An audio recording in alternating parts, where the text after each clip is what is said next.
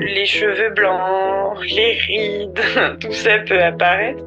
Si tu te prépares juste à voir les moches moments, euh, c'est tout ce que tu verras. Pour moi, c'est pas l'année zéro, c'est la maternité, c'est la vie, c'est difficile.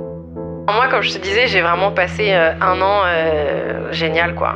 C'est beaucoup, beaucoup, beaucoup plus facile de gérer les crises d'un bébé que celle d'un toddler, en fait. Cette année-là, tu passes ton temps à repousser tes limites et ta zone de confort. Cet état-là n'est pas éternel. Comment ça va aujourd'hui, Mimi? Ça va?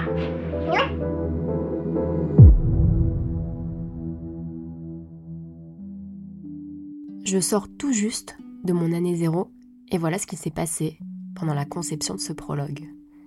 Rien que pour écrire ces quelques lignes, ce fut toute une histoire.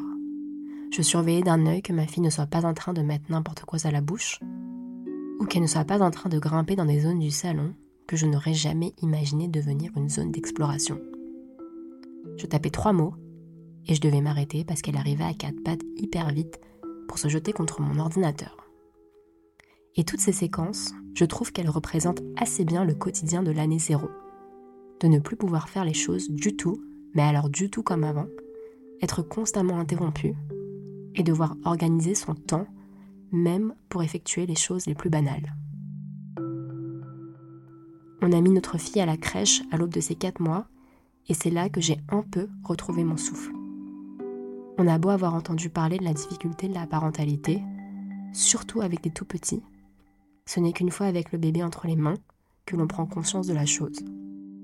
Avant que ma fille n'aille à la crèche, j'ai passé des journées entières à partir en balade avec elle et à marcher sans but précis pour passer le temps.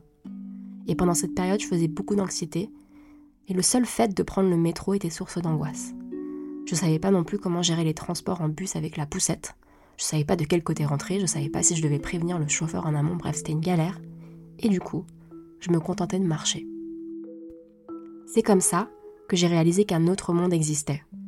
Celui des mères, parce qu'en général c'est des mères, qui s'occupent de leur enfant seuls en journée. Toutes ces femmes que je croisais dans la rue, au parc, dans les supermarchés en semaine, étaient d'un seul coup devenues des putains d'héroïnes à mes yeux. Et peu importe les raisons de se retrouver ainsi seules avec leur enfant, c'était leur choix ou c'était par défaut. Franchement, on s'en fout. J'ai pris conscience que s'occuper d'un bébé tout le temps seul, était en fait un acte héroïque. Mon année zéro a mal commencé, parce que quelques semaines avant mon accouchement, mon papa, qui se battait contre la maladie depuis presque deux ans, m'a annoncé que son cancer s'était propagé et que les pronostics étaient mauvais. Ma mère m'a dit Stéphanie, les prochains mois vont être très difficiles. Et c'est donc pendant cette période triste que j'allais accueillir mon bébé et que j'allais apprendre à devenir maman. Je me suis dit que ça allait être chaud. En plus de ça, j'ai des antécédents anxieux et dépressifs et donc je craignais déjà le pire. Mais cette période, je reviendrai dessus plus tard. C'est surtout pour donner des éléments de contexte parce que j'ai dû m'absenter à plusieurs reprises pour gérer la fin de vie de mon papa et mon compagnon s'est de faire retrouver seul avec notre fille. Et au-delà des difficultés de l'année 0 à 2, il a pu entrevoir le monde que j'avais moi-même découvert, celui de s'occuper seul d'un enfant toute la journée. Aujourd'hui, quand on croise des parents avec un ou plusieurs enfants, ou le combo ultime des jumeaux, notre réaction est systématique. On se dit qu'on est tous des warriors.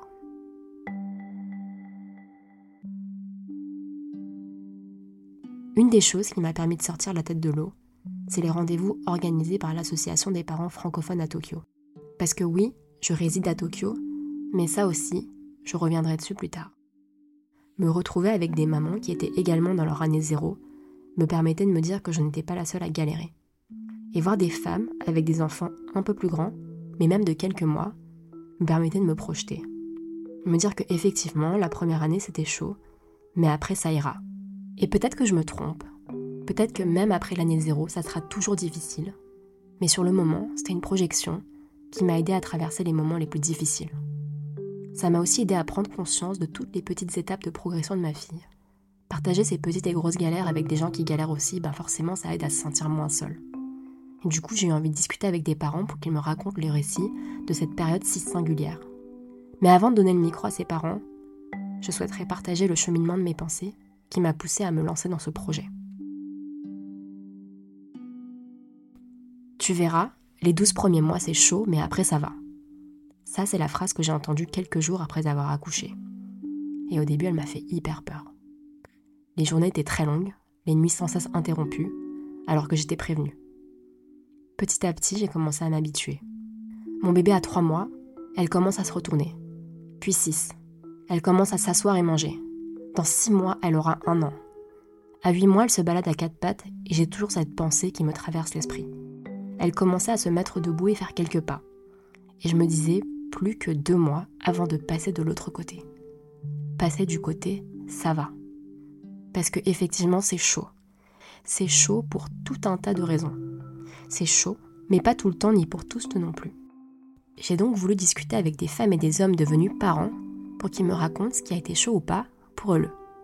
Bienvenue sur Zero to One, je suis Stéphanie Ayuzawa et je collecte les récits de l'année zéro. Je vais à la rencontre de femmes et d'hommes devenus parents pour qu'ils me livrent le parcours des 12 premiers mois avec leur bébé. Bonne écoute